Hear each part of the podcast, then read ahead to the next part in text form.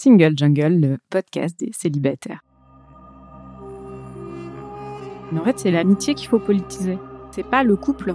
Le couple, aujourd'hui, il se construit dans un système qui est néfaste pour les femmes, qui est pas toujours bon pour les hommes, mais en tout cas, eux, ils en tirent toujours un ou deux bénéfices. Nous, on n'en tire quasiment pas si ce n'est de ne pas être seul. Super. C'est foutu. Il faut détruire ça et reconstruire ça. Et ça, en fait, on peut le reconstruire. Et c'est ce que je démontre qu'à travers l'amitié.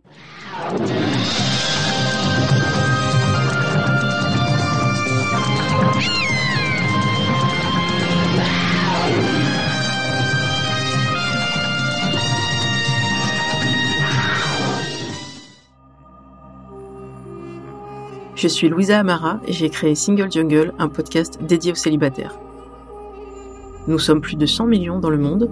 En France, l'INSEE estime qu'il y a 41,3% de célibataires, au sens juridique. En effet, les personnes divorcées, dépaxées, séparées, veuves ne sont pas comptées. Nous sommes donc très nombreux et surtout nombreuses. Pourtant, on nous répète que la norme, c'est le couple. Eh bien, ça n'est plus vrai. Dans ce podcast, je reçois des autrices, des auteurs, des expertes du sujet, mais aussi et surtout des célibataires qui nous racontent leur parcours. Ce podcast, c'est le vôtre. Bienvenue Bonjour et bienvenue dans ce nouvel épisode de Single Jungle. Aujourd'hui, je suis avec Sabrina. Bonjour Sabrina. Bonjour. On va parler assez longuement de ton livre, ton dernier livre qui s'appelle Les hommes ont tué l'amour. Meilleur titre. On va développer tout ça, mais comme d'habitude, je commence par me présenter. Je suis Louisa Amara, je suis une femme cis hétéro, racisée, d'origine algérienne par mes deux parents, kabyle par mon père. Je suis une femme euh, grosse, ça me définit aussi. Je ne suis pas en situation de handicap pour le moment. En termes de classe sociale, je suis une transfuge de classe. Ça veut dire qu'au départ, mes parents sont plutôt euh, dans la classe ouvrière, euh, classe moyenne. Et moi, par mon parcours, mes études, les opportunités que j'ai eu la chance d'avoir, je suis devenue une CSP+, catégorie socio-professionnelle supérieure. Je travaille dans la communication et je gagne plus de 2000 euros net par mois, ce qui me place au-dessus de la majorité des Français, car d'après l'Observatoire des inégalités, près de 59% des Français gagnent moins que 2000 euros. Voilà, donc je fais partie de ce qu'on appelle les privilégiés. J'ai gagné ces privilèges, mais c'est important de se situer aussi financièrement. Je pense que j'en ai dit beaucoup. Oui, ça semble évident dans Single Jungle parce que je suis célibataire, puisqu'on parle très souvent du célibat. Je suis toujours euh, célibataire, toujours hétéro, pas du tout bi, mais je travaille sur ce sujet euh, activement et peut-être qu'on va en parler avec Sabrina. Donc tu peux aussi te situer sur le même canevas ou en dire beaucoup moins, c'est comme tu préfères. Et des euh, qu'est-ce que je suis moi? Alors je suis une femme, ça c'est sûr. Enfin c'est sûr dans la société dans laquelle on est. quoi. J'ai 36 ans, j'ai mes premières rides, mmh ça me rend très triste. Je suis handicapée, je suis euh, bisexuelle. Et euh, qu'est-ce que je suis d'autre? Bah, Transfuge aussi, moi je viens d'un milieu euh, très précaire. Et mes parents, ils ont réussi à, à, être transfuges et sont devenus classe moyenne. Et moi, bah maintenant, de par mes études, en fait, que j'ai entamé à 28 ans et que j'ai fini à 33. Ouais, j'ai un master 2 donc ça me place forcément euh, voilà dans une catégorie euh, sociale euh, supérieure et mes revenus ça dépend. je suis, disons que je suis hébergée par mes parents et heureusement parce que voilà et de et de temps en temps par des amis aussi parce que sinon ce serait pas possible de vivre de tout ça mais ça commence à devenir mieux ces derniers mois Très bien. Est-ce que tu es d'accord pour préciser un peu le handicap? Parce que j'ai pu voir dans certains écrits que tu avais un, une neuroatypie. Ouais, j'ai un TDAH, donc c'est un trouble du déficit de l'attention et hyperactivité. J'ai les deux, parce qu'on peut avoir l'un ou l'autre. Euh, voilà, c'est euh, ça s'exclut pas. Mais moi, j'ai les deux parce que bingo, euh, voilà. Je suis aussi autiste et j'ai été diagnostiquée à 33 ans. Et j'ai aussi une fibromyalgie. Voilà. Est-ce que c'est une maladie chronique? Alors ouais, c'est une maladie chronique qui, euh, en gros, euh, c'est t'as des douleurs tout le temps partout et euh, qui peuvent être euh, moyennes comme insupportables. Dans l'échelle des maladies qui font le plus mal, la fibromyalgie est dans le top 10 quoi. Et donc t'es tellement habitué à la douleur que des fois t'as mal et tu, enfin les gens disent ah non mais c'est insupportable et toi t'es là genre oui bon c'est pas agréable mais voilà comme le tatouage par exemple. Ouais, c'est pas agréable, mais franchement, ça fait pas mal pour moi parce que j'ai pas du tout le même rapport à la douleur. Puis c'est euh, beaucoup, beaucoup, beaucoup de fatigue chronique. Ça, c'est vraiment les deux points, euh, moi, qui m'impactent le plus. Après, c'est euh, la station debout est pas envisageable. La station assise, il faut euh, bouger tout le temps. Enfin, voilà, c'est compliqué. Merci pour toutes les précisions parce que ça fait partie, je pense, des handicaps invisibles. Ouais. Et qui méritent d'avoir un peu de visibilité et qu'on les comprenne un petit peu mieux. Lady Gaga a la même maladie et du coup, il y a plus de recherches qui a lieu parce que bah, elle, elle, elle en parle beaucoup. Et en fait, avec le Covid aussi, les Covid longs, mon médecin qui s'appelle euh, Stéphanie Rank, c'est une des grandes chercheuses françaises sur la fibromyalgie et elle, elle dit que euh, le Covid euh, long, c'est un Covid fibromyalgique. Donc en fait, les recherches qu'on fait en ce moment sur le Covid long, ça bénéficie aussi à la fibromyalgie. D'accord. Ben, on en sait plus grâce à toi, merci beaucoup. Avec plaisir. Et sur les réseaux sociaux, tu es connu sous le pseudo de Olympe Rêve. Tout à fait. Alors moi, ça me fascine toujours. Comment on choisit un pseudo comme ça Franchement, euh, au hasard, quoi. J'ai pas menti. Hein. Euh, les gens, ils aiment bien, mais mon compte à la base, c'était euh, vraiment de vulgariser le droit, les sciences politiques sous un angle féministe. C'est toujours un peu le cas, mais c'est quand même plus féministe. Et une des grandes figures du droit français, c'est Olympe de Gouges. Mmh Donc c'était voilà Olympe et rêve parce que en fait c'était Olympe l'avait rêvé et aujourd'hui, on a l'égalité, mais en fait, il reste toujours du chemin à parcourir, donc Olympe rêve. Très joli. Alors, si vous ne suivez pas encore, qu'est-ce que vous attendez? Donc, oui. on va vous mettre toutes les références. Je vous invite aussi, je pense que c'est complémentaire, à écouter les trois épisodes que tu as fait avec euh, l'équipe de Thune pour en savoir vraiment plus sur euh, comment on peut essayer de vivre de son influence quand on a euh, un compte féministe. Parce que c'est pas la même chose que quand on est influenceur ou influenceuse sport ou alimentation. C'est un autre contenu une autre cible et d'autres marques à aller chercher Ouais, et puis il faut aussi que ce soit hyper euh, en harmonie avec le message qu'on fait passer. Aujourd'hui, quand on est féministe, on peut pas être capitaliste. Désolée pour euh, toutes les féministes libérales, c'est pas possible. Donc euh, c'est c'est compliqué de chercher des rémunérations chez des marques qui participent au système capitaliste. Enfin voilà, il faut être cohérent aussi dans ça. Quoi. Bah, ça, normalement, ça s'appelle l'éthique. Après, je peux comprendre aussi qu'il y a des gens qui se disent, mais moi, j'ai un loyer à payer ou j'ai des choses à payer, même si euh, j'ai pas forcément un loyer. Et euh, ce que je trouvais euh, très parlant comme exemple, c'est qu'une grande école est venue euh, vers toi, c'est ce qui est évoqué dans Thune, sauf que cette grande école euh, donc avait un budget à proposer et une envie que plus de femmes s'inscrivent dans cette grande école, mais elle faisait euh, l'actualité pour justement des faits de harcèlement, voire d'agression. Et donc là, tu t'es dit, là, mais moi, je ne pourrais pas me regarder en face j'ai envie de te dire chapeau parce que tout le monde le ferait pas.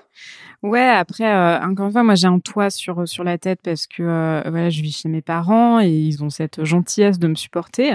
Passé 36 ans, après euh, j'ai pas toujours vécu chez mes parents. Hein. Pendant 10 ans, j'ai vécu euh, loin. En fait, j'ai bien fait parce que quelques semaines plus tard, quelques mois plus tard, cette même école a refait l'actualité sur les mêmes faits. Qui étaient ouais effectivement des agressions sexuelles quoi. Et ils avaient un gros budget hein, pour le coup donc euh, mais il faut faire des sacrifices enfin ça en vaut la peine. Enfin, j'espère en tout cas. Euh, mais vu les messages que je reçois, je me dis que ça en vaut la peine. Ça, en fait, c'est une opération de féminisme washing, comme il y a du greenwashing. Donc toujours être euh, très attentif et attentif sur les réseaux sociaux quand vous voyez des partenariats. Quand c'est des personnes en plus que vous suivez qui ont vraiment une, une éthique et des valeurs qui vous correspondent, bah, si vous avez un doute sur la marque, vous avez vu des choses qui vous semblaient un peu étranges, bah, lancez la conversation. On ne sait jamais, on peut pas tout savoir sur tout. Donc, ouais gentiment, hein, bien sûr, hein, parce qu'on n'est pas omnisciente et on ne sait pas tout sur tout, mais par contre, effectivement, euh, on n'est jamais fermé à la discussion, sauf si c'est avec des hommes. là, c'est autre chose. Ouais, là, bon. Magnifique transition. Donc, ce livre que tu as écrit s'appelle Les hommes ont tué l'amour. Bon bah euh, oui, ça donne envie de le lire. Est-ce que c'était une proposition de l'éditeur, donc les ou l'éditrice, les éditions Le Duc, ou est-ce que ça résume un petit peu euh, une envie que tu avais et puis ça s'est rencontré avec euh Non, c'était une de mes propositions de titre en fait, et mon éditrice m'a dit oh ouais j'adore parce que c'est c'est provocateur et en même temps je fais que démontrer ça dans mon livre. Il n'y a pas un chapitre qui démontre le contraire. C'est une évidence et s'il fallait résumer mon livre, c'est vraiment le titre. Mais est-ce que tu n'as pas peur de l'accusation classique de misandrie qui va avec ce titre et avec le projet? Bah moi je le revendique. Hein. J'ai aucun problème avec cette appellation. Enfin, je, je trouve ça complètement hypocrite d'accuser à tout va des féministes qui font des constats de misandre, alors qu'en fait on a des discours misogynes, sexistes tout le temps partout dans les médias, les grands médias, et qu'on les traite jamais de misogynes. Donc euh, il y a toujours euh, une excuse de non mais monsieur il était pas, enfin c'est pas la même époque, c'est un contexte, non mais nani nan Ok, moi j'ai écrit un bouquin qui s'appelle Les hommes ont tué l'amour avec des sources où tout est factuel, et on va me traiter de misandre. Bah je croyais que ça dépendait du contexte. Enfin, j'ai dû louper un truc, je sais pas. Mais il y a un chapitre, euh, il y en a plein qui sont passionnants. Donc, du coup, euh, vous pouvez soit le lire euh, dans l'ordre, soit vous piochez les, les chapitres qui vous intéressent. Il y en a un qui s'appelle Les mecs bien n'existent pas, quelque chose comme ça. Bon, bah là, euh, forcément, il y a des types qui vont te dire Oui, mais not all men. Oui, bah, ils peuvent le dire. Après, euh, enfin, ça, c'est vraiment. Euh, moi, j'appelle ça le syndrome du nice guy. Les hommes, ils sont constamment obligés de penser qu'ils sont bons par défaut, mais en même temps, c'est ce qu'on leur a enseigné. Enfin, encore il y a quelques jours, Macron nous a dit quoi Le masculin fait le neutre ou le neutre fait c'est masculin, enfin, un truc du genre. Bon, mhm. bref. Donc, en fait, le neutre, c'est forcément bon puisque c'est neutre. Donc euh, voilà, ça peut pas être mal. Donc c'est forcément bon. Et on dit le, masculin est neutre. Ils sont forcément bons, alors que pas du tout. Mais eux, ils sont euh, persuadés. Et en fait, c'est hyper délicat parce que euh, c'est les mêmes qui, quand ils vont être pères d'une petite fille, vont dire euh, non mais elle se mariera jamais, euh, elle aura jamais d'autres hommes euh, dans sa vie que moi, moi je les connais, les mecs c'est tous des chiens. Et puis ils nous éduquent comme ça constamment. Et puis quand nous après on répète ce qu'ils nous ont appris en fait, ils vont être là ah ben non mais pas tous les hommes moi j'ai jamais violé personne. Mais encore heureux c'est ça. Il faut un bon point du coup. Tu veux que je te félicite de pas avoir violé mais enfin ça va pas quoi? Et puis la misogynie le sexisme le patriarcat ça s'inscrit pas seulement dans le viol. Je sais pas pourquoi euh, ça catalyse autant les discours les débats mais en fait ça va beaucoup plus loin que ça le patriarcat est vraiment beaucoup plus loin que ça. Donc euh, non euh, ouais tous les hommes. Sorry.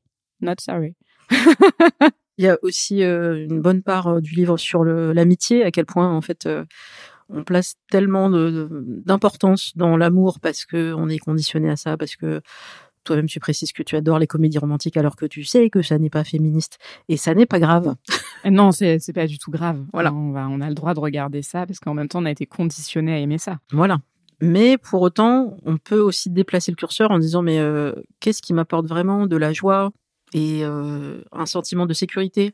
Et qu'est-ce qui sera toujours là pour moi? Bah, Normalement, c'est plus vos amis, sauf rupture amicale, c'est un autre sujet, que bah, la recherche effrénée d'amour qui va vous apporter plutôt euh, bah, des choses euh, qui seront liées à la dépendance affective. Donc, je dis pas qu'il n'y a pas de véritable amour et que vous serez jamais heureux et tout. Mais pour moi, dans le livre, et c'est aussi ce que je ressens, l'amitié va être beaucoup plus fiable et source de joie et, et aussi de sororité. Donc euh, peut-être tu peux développer pourquoi l'amitié était aussi importante pour toi. Bah en fait, je pense que notre société, elle nous dit pour euh, aujourd'hui, pour être euh, heureuse et accomplie en tant que femme, parce que évidemment le message n'est pas le même pour les hommes, il faut que tu sois mariée, que tu fasses deux enfants, hein, parce que voilà c'est le, le, taux de natalité il devrait être au moins de deux enfants, et que en même temps tu aies une carrière incroyable. Bon, donc nous on grandit avec cette image, on pense que encore une fois on est biberonné aux comédies romantiques. Il a qu'à regarder les après-midi sur TF1 et M6, c'est que des téléfilms qui parlent d'amour. Enfin, il n'y a pas un truc qui parle pas d'amour, à, tel point que pour faire la liste des films où il n'y a pas de scène de sexe, je pense qu'on peut les compter, en faire une liste de 100 peut-être, quoi, c'est tout, et, pas plus. Donc on est tellement conditionné à ça que euh, on cherche à tout prix cette, euh, cette euh, alter ego, cette âme sœur, cette partie qui va combler notre vie d'intérieur, alors qu'en fait on a quelque chose qui comble ça très bien, c'est l'amitié. Et en même temps on a forcément moins d'attentes dans les amitiés, ce qui rend le tout beaucoup plus sain. Parce qu'on n'attend pas que nos amis remplissent un vide, euh, qui nous fassent ressentir des choses euh, qui appartiennent à l'ordre de l'imaginaire, en fait. Non, ça, on n'a pas. Donc ouais, c'est hyper important et je pense que, euh, et c'est mon message dans ce livre, c'est qu'il faut politiser l'amitié. Et on cherche à politiser à tout prix le couple hétérosexuel. Hein, on le voit avec euh, les révolutions euh, amoureuses euh, par-ci, par-là. Hein, je cite beaucoup d'ouvrages hein, d'ailleurs. Mais en fait, c'est l'amitié qu'il faut politiser. C'est pas le couple. Le couple, aujourd'hui, il se construit dans un système qui est néfaste pour les femmes, qui est pas toujours bon pour les hommes, mais en tout cas, eux, ils en tirent toujours un ou deux bénéfices. Nous, on n'en tire quasiment pas, si ce n'est de ne pas être seul. Super. C'est foutu. Il faut détruire ça et reconstruire ça. Et ça, en fait, on peut le reconstruire. Et c'est ce que je démontre qu'à travers l'amitié. Et la joie du célibat aussi. Et la joie du célibat. Après, attention, enfin, comme je dis, euh, on n'est absolument pas obligé d'être euh, heureuse euh, d'être célibataire. C'est pas si simple. Et je vais même dire autre chose de beaucoup plus parlant, c'est qu'il y a des jours où on sera très heureuse d'être célibataire, parce qu'on va passer une super journée, et puis il y a des jours où on va se dire, bah, merde, je suis toute seule. J'aurais bien voulu partager ça avec quelqu'un. Donc euh, voilà, c'est pas linéaire. On n'est pas euh, comme le couple hein, d'ailleurs, euh, et ça, on, arrive à l'accepter parce que on a eu le développement personnel qui est passé par là, alors que on devrait l'accepter pour nous-mêmes aussi. Oui, il y a des jours où on supporte très bien le célibat, et il y a des jours où on se dit, ben Là, euh, je suis fatiguée, j'aurais bien voulu un câlin et il n'y a pas de mal à ça. après, euh, vous de trouver les sources de câlins. Donc euh, moi ici, je l'appelle souvent la dose d'ocytocine, qui va pas forcément être quotidienne, ça va dépendre des gens. Et vous, vous allez peut-être la trouver en faisant un hug, donc en prenant quelqu'un dans vos bras, et ça peut être un ami, une amie, un chien, voilà, un animal qui va être plus ou moins consentant. Hein. Voilà, il y en a, bon, euh, au bout d'un moment, euh, deux trois secondes, ça suffit. Moi, j'avais envie de tester les six secondes parce que c'est un truc de, de chercheur euh, en neuro neurobidule que si vous poussez un peu l'étreinte à plus de six secondes, il y a un peu plus d'ocytocine qui sort. Mais en fait, si vous comptez lentement les six secondes, eh ben c'est un un peu malaisant peut-être avec certaines personnes qui seront pas à l'aise. Donc consentement, posez la question d'abord. Et puis ça peut être un jeu genre est-ce que t'es cap qu'on se hug 6 secondes? Euh, ouais, enfin pourquoi pas? Ça peut être un jeu, un tri à faire avec euh, vos proches. Et je pense qu'il y a des gens qui seraient, seraient ravis. Mais je pense que je vais faire ça sans doute avec ma maman, qui euh, manque de d'ocytocine puisque son mari, mon père, n'est pas à la hauteur de ce côté-là. Mais ça, l'enjeu des pères, on va en reparler dans un épisode parce que c'est un sujet en soi. Euh, je respecte euh, le choix ou non-choix ou conditionnement de ma mère de continuer à rester avec cet homme alors qu'il la rend euh, malheureuse. Fermons la parenthèse sur le sujet. C'était une autre époque. Voilà. Mais tu sais, c'est comme ça. Hein. Et puis, il changera pas. Et puis, on vieillit tous, donc voilà, pas tous bien. Non, bah oui, mais tu sens que. Mm. Bref. Mais si nous, femmes plus jeunes qui avons pris conscience de tous nos conditionnements, de toutes les luttes et des choses qui sont envisageables ou pas avec des hommes. Il y a un passage où tu précises que toi, ça t'intéresse pas de faire l'éducation d'un homme, de lui expliquer comment on s'occupe de lever la lunette des toilettes, comment on participe autant que son conjoint, sa conjointe. Tu n'as pas envie de faire ce travail-là. Ah ben non combien d'autres de femmes te diront mais bah, si tu fais pas ce travail-là, qui va le faire? Bah toi. Mais du coup, euh, bof quoi. Enfin, si je dois m'occuper de chez moi, autant être seule. Enfin voilà, si maintenant euh, être en couple, ça signifie penser à deux personnes plutôt qu'à moi, ouais, flemme un peu hein, quand même. Hein. Franchement, j'en retire quoi in fine? Enfin, dans toutes les relations que j'ai eues, hein, les calculs étaient pas bons. Moi, je, je perds à chaque fois et euh, je perds en luminosité même je suis l'ombre de moi-même après euh, quand je suis en couple avec quelqu'un parce qu'en fait, euh, ils cherchent à tout prix à soumettre au patriarcat en fait, malgré eux. Hein, je pense que pour la plupart, c'est même pas quelque chose de conscient, mais ils le font quand même. Et en fait, euh, moi, je flemme. Ça y est, t'es fatiguée. Ah ouais, non, flemme. Je l'ai pas toujours été. Là aussi, c'est pas linéaire. Enfin, voilà, il y a des fois où je me dis bon bah allez, réessayons un coup ça peut euh, passer quoi. Mais en fait ça passe jamais. Alors ce qui est assez euh, étonnant ou pas parce que moi je m'attends jamais à rien de positif des hommes. Comme ça je suis pas euh, surprise dans le mauvais sens. Et il y a un poste que tu remets régulièrement et qui hallucine à chaque fois les gens. Le thème c'est la barre est au sol et donc il y a des femmes qui racontent ce qui a pu leur arriver avec un compagnon parfois juste une relation qui n'a pas duré mais mais des trucs. Moi, j'ai mis le l'emoji euh, qui a envie de vomir parce que là, on va pas vous dire à l'oral parce qu'il y a des trucs mais vraiment dégueux qui impliquent euh, des matières fécales et tout. Donc, je vais, je vais pas vous le mettre là. Non, mais si, il faut le dire. C'est euh, en fait une, une personne qui était en couple avec un homme qui euh, prenait son petit déjeuner, son bol de céréales en même temps qu'il faisait caca. Par exemple. Bon, qu'est-ce qu'on fait de ça? Est-ce qu'on accepte? Est-ce qu'on se dit c'est juste une personne Et puis après, tu vas avoir plein de commentaires de mecs.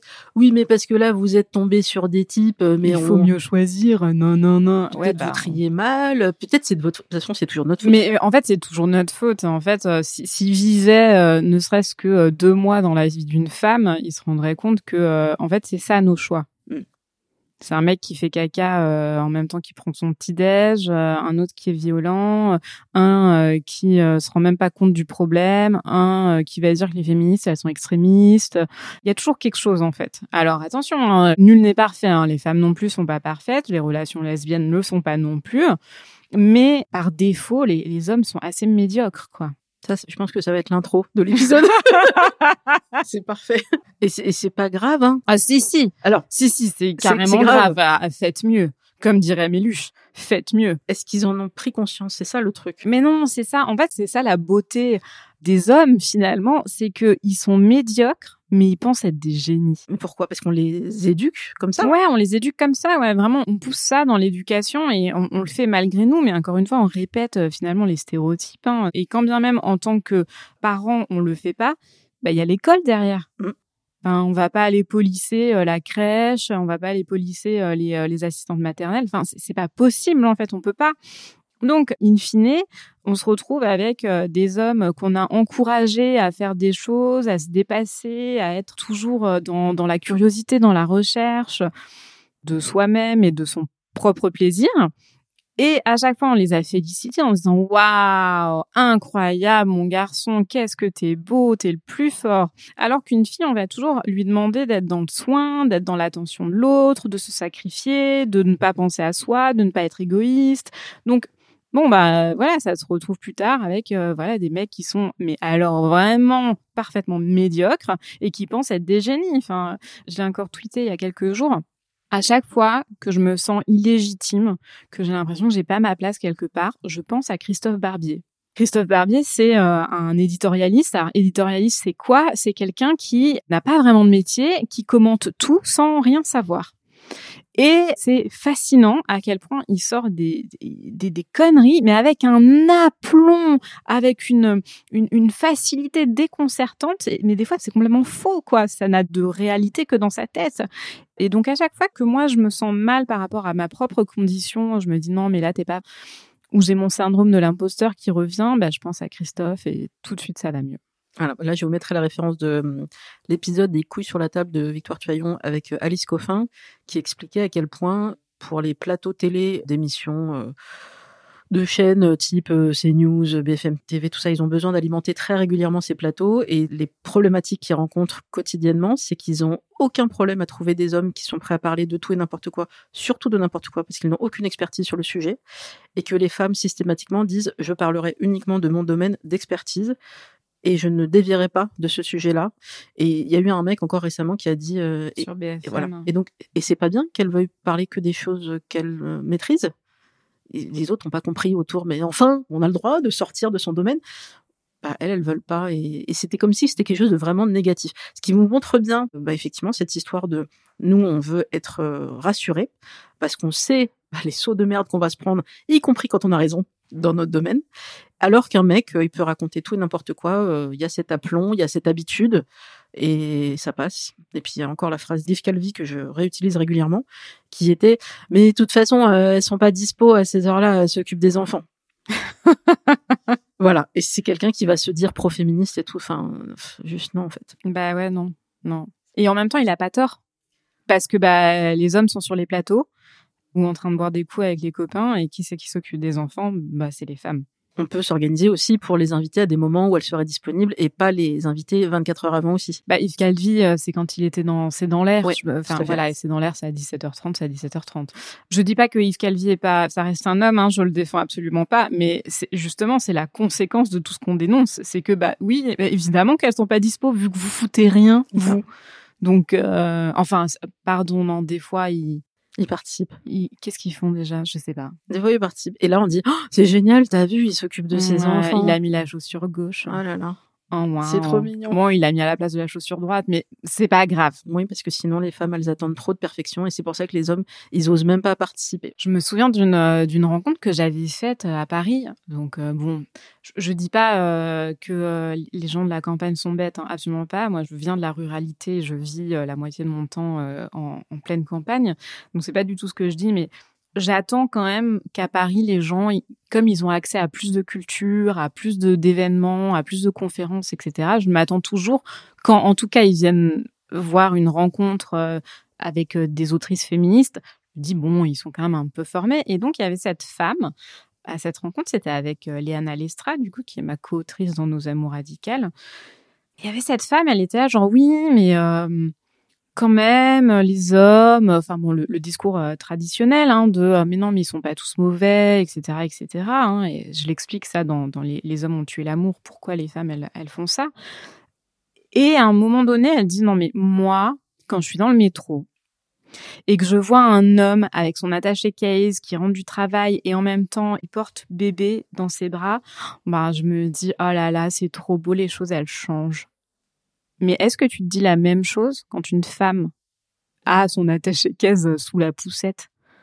En fait, non, parce que tu trouves ça normal. Il n'y a pas de raison de glorifier des actions absolument banales d'hommes qui sont pères en fait. Bah ouais, t'es papa, maintenant faut assumer en fait.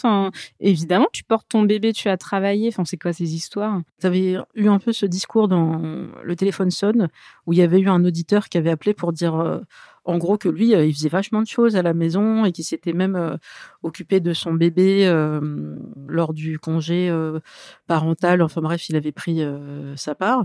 Et toi, tu avais dit oui. Et en gros, il faut vous dire merci, il faut vous féliciter. Mais juste, il y a toujours autant de violence en fait. Donc ta petite action à toi, elle concerne ta famille et c'est super. Mais il faudrait, euh, ouais, enfin, il faudrait un feu d'artifice pour lui dire, euh, c'est super, euh, Bertrand, ce que tu as fait. le truc, et moi c'est ce qui m'a énervé hein, le, le plus, c'était euh, le timing. C'est-à-dire que moi j'avais été invitée par euh, du coup l'équipe de, de Fabienne Synthèse pour le téléphone sonne pour parler du rapport du Haut Commissariat à l'égalité qui venait de sortir et qui disait qu'en fait le sexisme ne reculait pas du tout, Mhm. au contraire. Enfin, on assistait à une recrudescence chez les jeunes de discours sexistes on est là pour parler de ça. Et donc les discours sexistes c'est pas juste des vannes hein, si on prend le, le continuum des violences bah euh, c'est par là que ça commence et puis ça finit par des féminicides. Donc on est là pour parler de ça. Et là on a euh, Jean-Baptiste qui appelle. C'est le premier appel. Heureusement après il y a eu des femmes. Donc on a Jean-Baptiste qui appelle et qui dit oui mais enfin quand même euh, faudrait montrer des rôles modèles parce que euh, enfin moi par exemple bah là vous voyez je vous appelle je suis en train de faire à manger et puis euh, ma femme ben moi aussi j'ai gardé les enfants et je suis un homme au foyer euh, et quand même je fais c'est super ce que je fais. Et moi je suis là genre on est là pour parler de violence et le gars il m'appelle enfin il nous appelle devant un million d'auditeurs c'est environ un million d'auditeurs le téléphone sonne devant un million d'auditeurs il est il est là à se dire mais moi je suis un génie je suis trop fort je suis trop beau et c'est de moi qu'on devrait parler alors, excuse-moi Jean-Baptiste, mais pas du tout. Et franchement, j'ai été plutôt gentille. Hein. J'ai juste remis gentiment à sa place. Et oui, effectivement, je lui ai dit, bah, en fait, euh, c'est super ce que vous faites. Continuez à faire à, à manger, mais enfin, moi, je j'ai pas le temps de vous féliciter pour ça. Ça. Parce qu'en fait, faire à manger, enfin, c'est normal. c'est pas une action euh, incroyable. Hein. C'est pas un tour de magie. Enfin, non, faire à manger, on doit se nourrir de toute façon. Donc, euh, En fait, juste, tu t'occupes euh, de ton enfant et on devrait te féliciter pour ça. non, mais c'est ça. Enfin, je, je l'ai voulu cet enfant quand même. Enfin. Oui, mais en gros, il y avait le côté, j'en fais plus que mes congénères masculins. Et donc, Et donc, je suis un génie. Encore une fois, la médiocrité, elle est valorisée dans notre société chez les hommes. Ouais. Parce que chez les femmes, absolument pas. Elles n'ont pas le droit à l'erreur. alors, pour parler des femmes, tu dis que, c'est rigolo l'expression, tu dis que tu as essayé les femmes. Oui. J'ai essayé.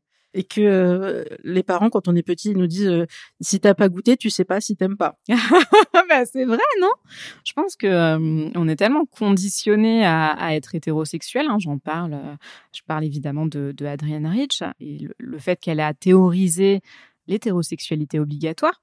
Et c'est hyper intéressant. On est tellement conditionné à ça, on est tellement conditionné à l'hétérosexualité qu'à un moment donné, faut peut-être juste euh, se dire, bah attendez, euh, je vais peut-être essayer euh, moi aussi. Et c'est marrant parce que je regardais j'adore la télé-réalité. Je regardais Selling Sunset. Donc, c'est une télé-réalité avec des agents immobiliers en Californie. Et il y a plein de dramas et tout, c'est génial. Et en fait, il y a une, une des meufs, Chrishell, qui est hétéro jusqu'à présent. En fait, il y a une personne non binaire qui est venue toquer à sa porte en lui disant coucou, tu me plais. Et elle était genre, bah non, moi je suis complètement hétéro, enfin sorry, mais ça va pas être possible. Et en fait, maintenant, elles sont en couple, elles sont trop amoureuses, enfin voilà, et c'est trop beau, quoi. Et la meuf, elle raconte dedans, et je pense que c'est ce qui se passe dans tous les discours d'anciennes hétérosexuelles.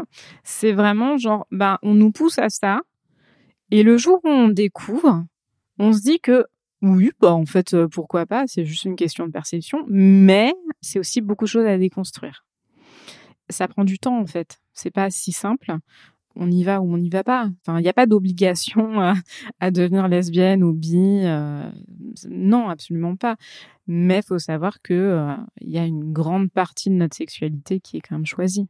Oui, aussi par rapport, euh, comme tu dis, à tout le système patriarcal où on nous a montré que ça, où tu précises bien que bah, c'est quoi le dernier film que vous avez vu où il y a eu une histoire d'amour lesbienne ou entre deux hommes ou et vous allez avoir plein de questions comme ça, dernier film, dernier livre, dernière série, euh, dernier reportage, euh, machin.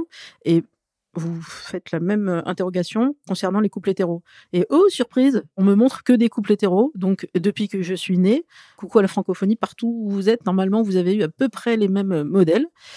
Et donc, c'est pas étonnant qu'il y ait tant de problèmes ensuite à déconstruire, à se dire, mais ça se trouve, je sais pas. Ou ça se trouve, je sais depuis longtemps, mais je peux pas me battre. Je n'ai pas la force d'assumer mes désirs et je vais les cacher longtemps parce que je supporterai pas d'être rejetée par ma famille, etc. Donc là, je vous renverrai vers euh, plusieurs épisodes qu'on a fait avec des personnes LGBTQIA+. Mais tu précises aussi en note que dans ce livre, tu vas plutôt dire que tu es hétéro alors que tu es bisexuel parce que tu n'as pas eu de relation de couple, donc euh, dans le sens couple, peut-être euh, relation amoureuse durable, pas forcément vivre avec la personne, hein, avec euh, des femmes. Mais alors à ce moment-là, il y a plein de personnes qui n'ont pas eu de relation durable avec, et pour autant la bisexualité est très claire. Là, c'était vraiment pour que le, livre soit plus simple. Oui, c'était pour ça. Enfin, je, pense qu'en fait, euh, sortir de l'hétérosexualité, déjà, euh, il y, a plein de bouquins euh, sur la question. Enfin, il y en a plein. Non, il y en a de plus en plus et c'est très bien. Et c'était pas le propos là, en fait, parce qu'en fait, je le vois moi, sur mon compte et, sur les réseaux sociaux. Enfin, je veux dire, on est encore en plein dans l'hétérosexualité et on, a vachement de mal à se détacher de ça. Et je voulais aussi offrir des clés aux femmes hétérosexuelles pour leur dire, bon, euh, l'état des lieux, c'est celui-là. Après, tu fais ce que tu veux. Mais en même temps, je ne pouvais pas mettre sous le tapis cette question de sortir de l'hétérosexualité parce que c'est important. C'est une question que je me suis posée aussi. Et notamment parce que bah, j'ai pas eu de relation satisfaisante avec les hommes, hein, on va pas se mentir, et parce que bah, la société elle te pousse pas euh, à être lesbienne, hein, on va pas se, enfin non plus on va pas se mentir vraiment euh, de la communauté euh, LGBTQIA+ les lesbiennes on n'en voit pas, on n'a pas d'imaginaire autour de la lesbianité. Ouais, c'était important d'en parler, mais pas d'en faire tout un récit, parce que le récit c'était vraiment les hommes. Les hommes ont tué l'amour. Et en même temps, il y a aussi ce truc de même la commu LGBTQIA+ participe, hein, mais euh, de dire euh, ouais mais venez chez nous c'est mieux. Mais en fait non, il y a les mêmes logiques du couple euh, hétérocentré finalement qui rentrent en, ligne de compte. Et moi, je le vois chez euh, des amis gays ou, des amis lesbiennes. Enfin, c'est quelque chose qu'on a encore vachement de mal à se détacher. Et je pense que tant qu'on se sera pas détaché entièrement de l'hétérosexualité, on pourra pas rentrer dans des dynamiques de couple euh, saines. Voilà. Même si, bien évidemment, qu'on n'est pas face à des hommes, donc il y a plein de choses qui sont différentes et évidemment qu'on n'est pas, enfin, on sera dans un couple au moins égalitaire, enfin j'ose l'espérer, mais il n'empêche que ça reste euh, dans une société où euh, tout est poussé à euh, être hétérocentré et cette donnée-là, elle pousse même les relations lesbiennes en fait à être hétérocentrées. Et parfois problématique aussi. Mais oui, enfin la, violence dans les couples lesbiens ou gays, ça, existe. Enfin on le sait. Je veux dire, c'est un secret pour personne. C'est pas systémique, comme euh, euh, la, violence euh, des hommes envers les femmes, mais ça existe.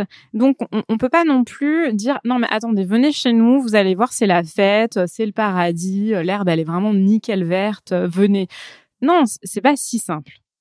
Et surtout en, tant qu'ancienne hétéro, enfin je, dis ça pour les femmes qui, qui se considéraient comme ça, enfin on va avoir des attentes qui sont hétérosexuelles en fait.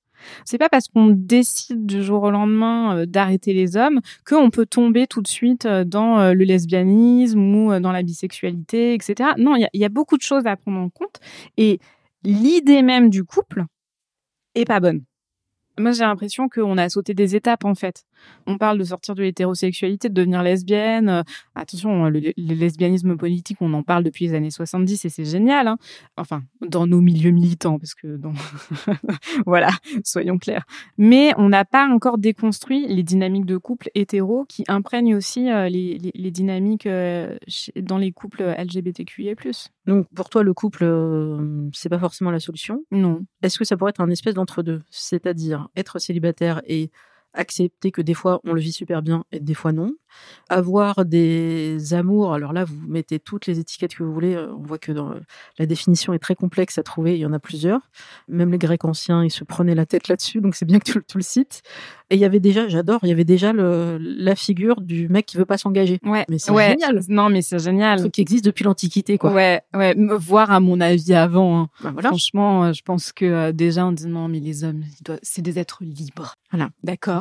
Et ils peuvent pas être attachés, mis en laisse, comme certains diraient. Est-ce qu'on navigue entre les deux, entre euh, célibat et en même temps avoir des amours de temps en temps, développer ses amitiés et puis vivre un peu comme ça? Ce que j'aimerais pour moi-même en tout cas et pour les autres, c'est déjà euh, vivre en coloc avec mes meilleurs amis.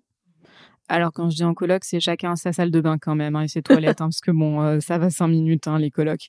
Je parle pas d'une coloc parisienne, quoi. Oui. Je parle d'une d'une coloc où il y, y a, de l'espace. Voilà. Et mais euh, vraiment, euh, en fait, faire foyer avec ses amis et considérer ses amours comme on considère nos amitiés aujourd'hui.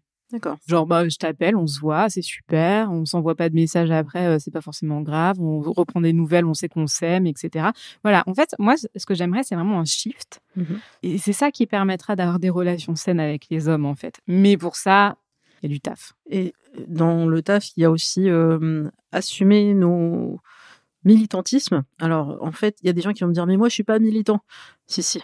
En fait, tu l'es de base. Par exemple, quand tu penses à des sujets de société, je vous mettrai le, l'extrait avec Bruno Solo dans Heure Indue de Johan Rock, où euh, Johan lui dit non mais moi euh, je suis ni de droite ni de gauche. Et il fait ok donc t'es de droite parce que on va aborder ensemble des sujets sociétaux, l'avortement, euh, qu'est-ce qu'on fait des immigrés, euh, comment on traite euh, l'éducation, tous ces sujets-là on va les évoquer. Tu vas me donner ton point de vue et tout de suite hop tu vas aller vers la droite. Tu es de droite. Et c'est vrai testez-le ça marche à tous les coups. Donc en fait vous avez sans doute des opinions sur le sujet. Si vous n'avez pas encore construit votre opinion que vous cherchez c'est ok aussi. Mais toi et je trouve ça très clair dans le livre à un moment donné, tu as, fréquenté un mec de droite et tu te dis, mais je sais que c'est pas ce qui me convient, mais il se passe un truc. Un peu comme les comédies romantiques et le féminisme, tu dis, je sais que c'est pas ce qu'il me faut, mais il y a un truc qui m'attire. Je te laisse développer. Qu'est-ce qui s'est passé avec ce mec de droite? Hugo, si tu nous entends. non, Hugo n'écoutera jamais, évidemment. Qu'est-ce qui s'est passé? Bah, pff, À la base, j'étais saoule. Voilà. Donc tout a commencé saoule. Et euh, l'alcool est très mauvais pour la santé. On le répète, il y a zéro bénéfice à boire, encore moins euh, à se bourrer la gueule. Mais ce soir-là, j'avais bu quand même. Voilà. Il se trouve que lui était là et qu'il était de droite. Il m'a saoulé direct. Et puis finalement, il s'est mis à me draguer. Finalement, avec l'alcool aidant, j'étais là genre mais mignon quand même. Et puis on a fini euh, la nuit ensemble et c'était incroyable. Vraiment une de mes meilleures relations sexuelles. Enfin, il, il est top top 2 Ok. Voilà, vraiment, c'était incroyable. Et ça, euh, c'était foutu, quoi. Enfin, et en fait, le, truc, c'est que nos relations de couple, on projette vachement sur l'autre, mais on connaît pas l'autre. Et là, en l'occurrence, je le connaissais pas du tout ce garçon. Enfin, je veux dire, on avait euh, pas du tout échangé euh, à part des banalités ou euh, ouais le féminisme, gna gna gna, elles vont trop loin. Bon voilà. Donc ouais, on projette vachement sur l'autre. Et moi, j'avais envie de projeter mes attentes sur lui parce que euh, bah, le cul c'était cool quoi. Donc, euh, je pense qu'il y a eu ça. Et euh, petit à petit, on... le moment où j'étais chez lui, il me dit ouais, non, mais la transidentité quand même. Évidemment, il me l'a pas dit comme ça. Hein. Et là, j'étais à genre, écoute, je préfère que tu te taises plutôt que tu dises quelque chose que je, je vais pas pouvoir passer sous le tapis parce que là ça ça va voilà. Bon en fait c'était déjà trop tard. Il l'avait enfin sans le dire il l'avait quand même dit. Et on a échangé sur nos attentes. On n'était pas raccord. Et voilà on s'est on s'est dit bon salut euh, après les hommes c'est comme l'herpès hein, ça finit toujours par revenir. Donc voilà mais ça c'est un autre sujet. Mais je pense que euh, en fait c'est vraiment une question de, de, de ouais tu projettes des choses. J'avais envie de partager quelque chose avec quelqu'un euh, et en même temps, voilà, le gars est de droite, c'est un bourgeois, mais genre vraiment, tu as son Insta, c'est le mec, c'est entre ski, golf, équitation. Enfin, tu vois, c'est le textbook du mec de droite, tu vois. Donc, en fait, moi qui ai grandi, peut-être que tu vas avoir un écho là-dedans, mais moi qui ai grandi dans un milieu précaire, où j'étais toujours euh, la, meuf pauvre qui portait les fringues de ses cousines, euh, qui lui repassaient, bah en fait, euh, la bourgeoisie, ça m'attire. Mmh, Il y a un truc vachement genre, euh, je trouve ça exotique. Ok. Tu vois, genre, oh waouh, il a de l'argent. Puis un peu de conditionnement aussi. Hein. Ouais. On nous a montré vachement des histoires de filles pauvres qui rencontrent des princes. Hein. Mais oui, en plus, enfin, Pretty Woman, s'il te plaît, quoi, tu vois. Donc, il y a, y a ce côté-là, sans être vénal, hein, parce que, euh, au contraire, enfin, moi, je suis extrêmement généreuse et c'est toujours moi qui me fais niquer, financièrement parlant, je veux dire. Donc, euh, c'est pas du tout le propos, mais moi, ça m'attire, quoi. Mais attention, faut être bourgeois de famille, quoi. Tu vois, genre euh, t'es transfuge de classe. Déjà, on se comprend comme si, enfin, on a eu la même, euh, tu vois, on vient du même endroit. Donc euh, non, non. Moi, je te parle de la bourgeoisie et les, les bourgeois. Je suis là, genre oh là là, je vais dans le 9e arrondissement, je me dis, oh, ils sont tous beaux, quoi. Et c'est incroyable. Et à chaque fois, je me dis, mais Sabrina, arrête, il a, il a une doudoune sans manche. tu peux pas, c'est pas possible. Enfin, je veux dire, euh, remets-toi quand même. Et tu vois, genre, quand je conscientise le truc et tout, après, je suis là, genre, ben non, c'est un connard de droite, tu arrêtes maintenant. Mais, irrémédiablement, ma première pensée un peu instinctive, qui n'est pas du tout de l'instinct, hein, c'est du conditionnement, c'est de me dire, oh waouh, il est trop sexy. Non, non, il n'est pas sexy. Il est juste riche. Est-ce qu'il y a une part de toi qui se dit euh, ouais, mais je vais réussir à le retourner lui? À un moment donné, en lui expliquant, peut-être on lui a pas bien expliqué toute sa vie, les inégalités et tout, et peut-être que je serai celle qui le ramènera vers euh, le bon côté de la force. Alors en vrai, euh, c'est pas très compliqué de les ramener du bon côté de la force. Hein. Il y, a rien de moins tangible que les idées de droite quand tu es ramené au fait, si tu es un temps soit un peu euh, raisonnable, mmh. si t'es pas dans l'idéologie euh, genre euh, complètement matrixée, ben en fait, il suffit de d'un petit peu hein, pour te ramener dans le dans le droit chemin. Et Hugo, notamment, ce, fameux mec de droite, très clairement, il m'avait même un des textos de d'au revoir, au revoir de cinq minutes, mais bon bref, c'était ouais, bah sache que tu m'as quand même fait évoluer et j'ai quand même changé d'avis sur ces questions-là et tout. Et je pense que c'est aussi pour ça que je continue à les hommes, c'est que, bah en fait, tu plantes des graines. Tu vois, et ces graines-là, enfin, peut-être un jour elles vont germer ou pas. Hein, c'est comme un jardin. Hein. Enfin, moi je jardine pas, mais bon, à skip c'est ça, quoi. Ouais, je me dis peut-être que il suffit qu'on leur explique et, euh, et voilà. Mais après, non, c'est vraiment un conditionnement par rapport au. C'est un, truc de classe sociale hein, sur le coup. Pour, c'est pour ça que moi, ils me plaisent euh, les mecs de droite. Après, une fois que je conscientise le truc, euh, j'arrive à me raisonner. Après, on a le droit aussi de se dire que c'est juste physique. Oui, non, mais c'est ça. J'ai un de mes amants qui me disait Est-ce que tu penses vraiment que je leur demande aux filles, avant qu'on ait une relation sexuelle, pour qui elles ont voté ces ah, dernières années. Enfin, il suffit d'échanger avec une personne pour savoir si elle est de droite ou de gauche. Enfin. Encore faut-il échanger. Je suis pas sûre qu'ils échangent beaucoup pour certains. Ah oui, bon bah ça. Même au lit, hein, les mecs de droite, ils se révèlent. Hein, c'est pas les meilleurs coups. Hein. Bon, à part celui-là. Mais euh... et après, on sait aussi, notamment grâce à, à Ovidi et, et Tancred Ramonet, qu'il y a et aussi Martin Page, qu'il y a des mecs de gauche qui baissent comme des mecs de droite. Oui. Alors qui sont faits avec cela, bah là aussi ça fait le tri. Hein. Ah bah oui, mais il y a, y a toujours des mecs de gauche qui vont être là, non mais la lutte des classes, euh, ça va détruire le patriarcat. Non, en fait. Plutôt le contraire d'ailleurs. Ouais, voilà, il y aura toujours des mecs euh, pour être nuls. Ça, franchement, s'il y a un truc où ils déçoivent jamais, c'est là-dedans. C'est dans être nul. Être médiocre. Ah ouais, non, mais la médiocrité, mais genre, ils excellent là-dedans. Mais vraiment. Des fois, je me dis, mais qu'est-ce que j'aimerais être un homme, quoi. Juste pour ça, pour évoluer dans le monde comme ça, comme si le monde m'appartenait. comme ça, tac, tac, je suis sur mon trottoir, euh, tout le monde se pousse sur mon passage, et hop, ah, il y avait une dame, je l'ai poussée, oh, dommage. Je vais écarter les gens dans le métro, comme ça, parce que j'ai une grosse bite, enfin bon, elle fait 2 cm, mais c'est pas grave, je l'ai posée, ok Enfin, tu vois, et, d'être comme ça, de dire, je suis un génie, je suis génial, je suis beau, alors que ça a de la calvitie, là, plein la tête. Je trouve ça fascinant, genre, ils se voient pas, en fait. Ils se voient pas en, en train d'agir? Non, mais ils se voient pas même eux-mêmes, quoi nous, on est toujours, on pense toujours qu'est-ce qu'on va renvoyer mmh aux autres. C'est quelque chose de très important pour les femmes parce que vraiment, on veut pas renvoyer quelque chose de trop ceci ou pas assez cela parce que vraiment, euh, voilà. Les hommes, non, ils pensent pas à ce qu'ils renvoient. Ils s'en foutent. Ils sont comme ça, nature peinture. Non, mais moi, je suis comme ça. Tu me prends ou tu me prends pas. Combien de fois on l'a entendu celle-là? Mais quand une femme a ce discours, ben c'est une timpe, c'est euh, tu vois, enfin voilà, c'est tout ce que tu veux, une connasse, personne voudra d'elle. Elle est trop masculine. Et voilà, euh, de toute façon elle va finir seule avec ses chats, on connaît. Alors dans ce livre, Les hommes ont tué l'amour, tu précises que euh, tu as déjà été ghosté et que des fois tu m'aimais, il m'a ghosté évidemment parce que tu, tu savais que ça allait arriver parce que en fait les hommes sont lâches ça aussi, hein, c'est très très courant. Plutôt que d'assumer le fait que il ne veut pas te revoir pour toutes les raisons du monde.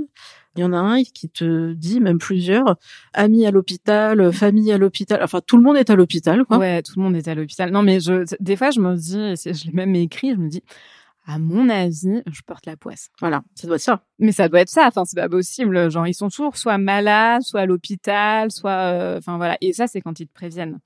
Donc, on a trouvé une astuce avec les copines, c'est que quand on est ghosté, il suffit de leur dire quelle lâcheté, et ils répondent dans la seconde. Dans la seconde, vraiment, parce qu'ils ont horreur d'être traités de lâches. Mais en fait, ils ont horreur d'être traités de n'importe quoi de négatif. Et des fois, quand on leur dit quelque chose de factuel, il l'interprète comme quelque chose de négatif. Vous voyez le conte euh, La Prédiction? Ouais. Aliona? Ouais. Alors, euh, avec euh, Aliona, il y a quelques temps, elle m'envoie un message, elle me dit Écoute, meuf, on a un mec en commun. Oh. Je dis Mais non, lequel? Je pensais savoir qui c'était. Et il se trouve que c'est un mec, il s'appelle Théo, on s'en fout, voilà, un, un, un date ok Cupid. Et euh, je lui dis ah mais lui mais quel con. Euh, enfin voilà, elle me dit mais raconte machin. Et donc je lui raconte. Je dis bah le mec il m'a fait du love bombing. Alors love bombing c'est quoi? C'est quand tu fais énormément de, de, de preuves d'amour, euh, d'intérêt en tout cas. Hein, c'est pas forcément de l'amour mais d'intérêt. T'es là, t'es à fond, t'envoies des messages toute la journée. Tu dis j'ai hâte de te voir. Ça fait des kilomètres à 22h30 pour venir prendre un verre avec toi parce que vraiment il a hâte de te voir. Enfin voilà. Ça a été ça pendant trois jours et euh, on couche ensemble deux fois et puis plus rien. Genre euh, vraiment c'est euh, les messages, c'est passé du tout à un message le soir à 17h, mais pendant ce temps-là, je vois sur OkCupid la bio et les photos elles ont changé, enfin tu vois. Et donc moi je lui envoie un message à ce gars et je lui dis écoute ce que tu as à me proposer, ça ne me convient pas. Je te souhaite une bonne continuation. Bisous. Un truc comme ça. Et là en fait, il répond euh, ouais, je suis désolée si je t'ai blessé, euh, je comprends pas vraiment ton message, c'est-à-dire enfin bon voilà, euh, écoute, euh, je te dis pas bonne continuation, ça paraît un peu trop formel, blablabla blablabla. Ayona me dit écoute, il m'a fait exactement la même.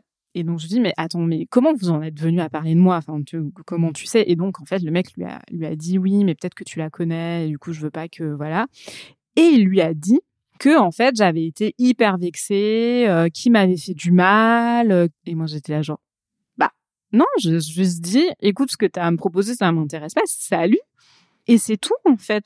Il faut pas te rendre aussi important que ça. Ça, ça me fascine vraiment. Et donc ils sont là, ils savent très bien qu'ils se comportent mal. Et c'est pour ça qu'en fait, il m'a envoyé ce message et qu'il a raconté euh, à Liona que j'étais blessée parce que il sait qu'il a fait un, truc de mauvais, mais moi, comme je m'y attends, ça me blesse même pas. Je me dis juste, bah, Allman, quoi, c'est un mec médiocre de plus, tant pis, mais bon, euh, c'était nul d'avoir fait ça. Mais franchement, moi, je suis pas là pour t'éduquer, encore une fois, c'est à lui. Et il se trouve qu'il a fait exactement la même chose à Aliona, donc c'était un peu drôle de se dire ah ouais donc le mec c'est un modus operandi en fait. Ouais sur le ghosting, euh, c'est vraiment de la lâcheté et ouais ils ont horreur de passer pour des mauvaises personnes.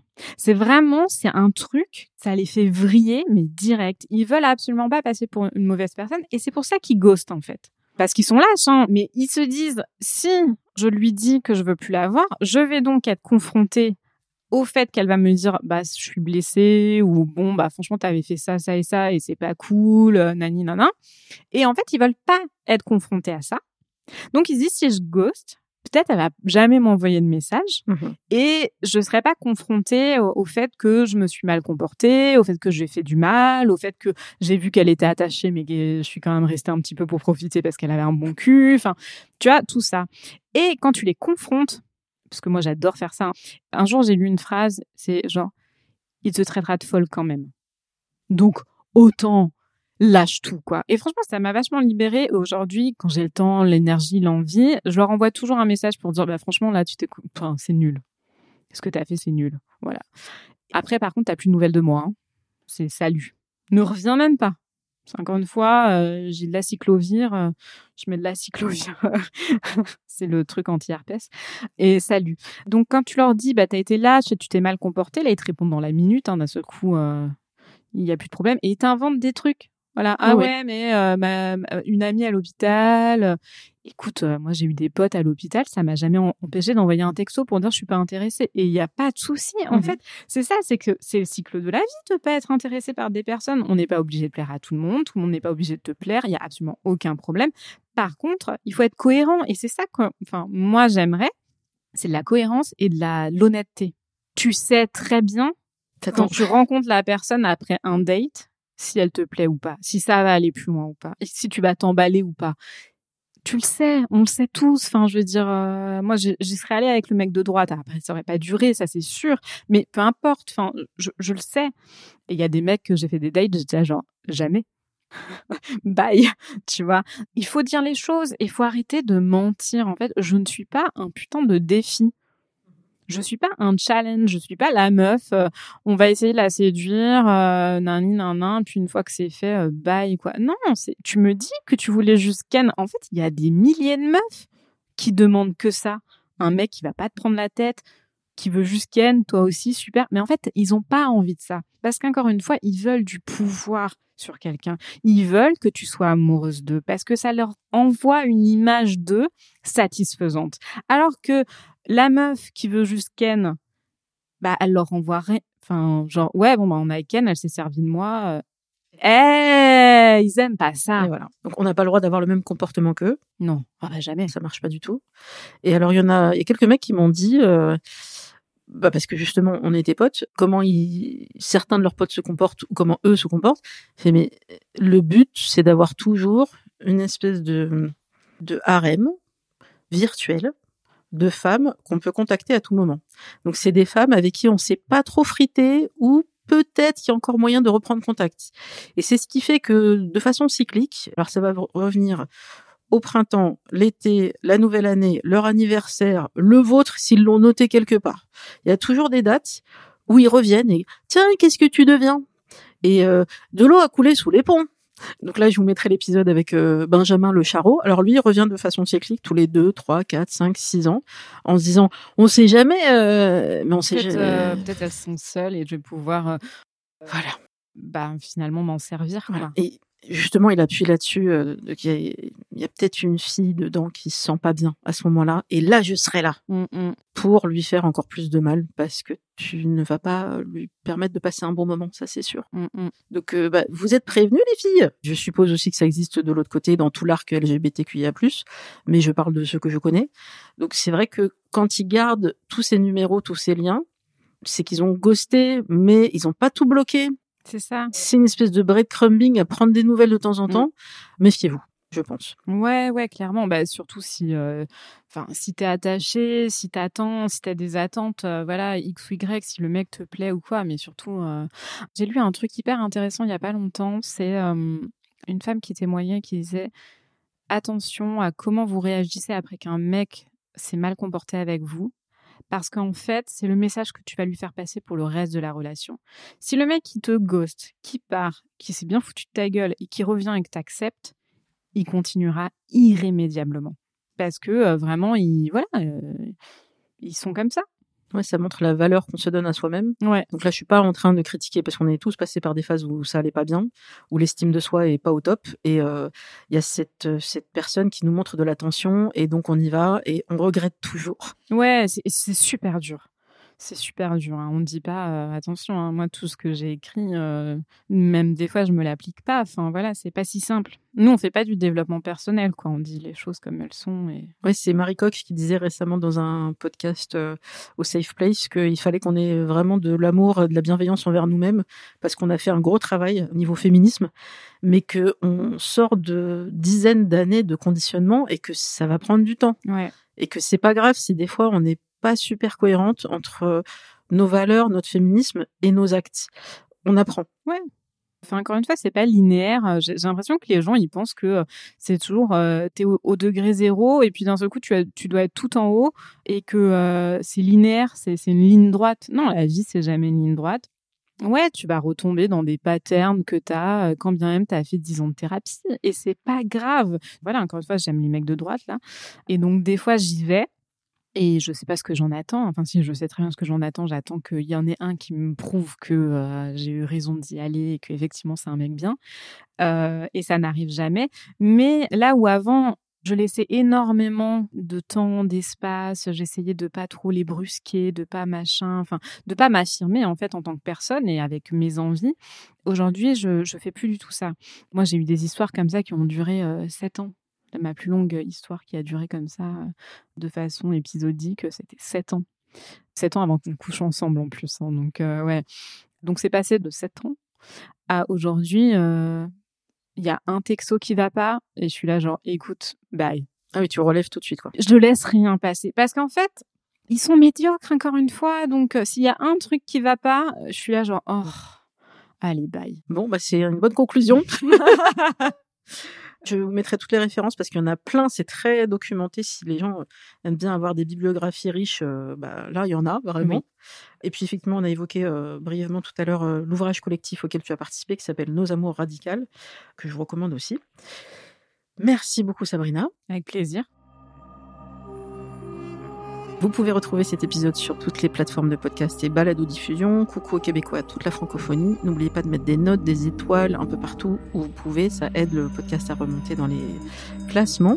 Vous pouvez aussi participer à mon Tipeee. Euh, ça permet de participer au financement pour euh, le montage, la prise de son et puis aussi l'hébergement. Tout ça, euh, ça coûte des sous. Et merci à ceux qui l'ont déjà fait, ceux et celles.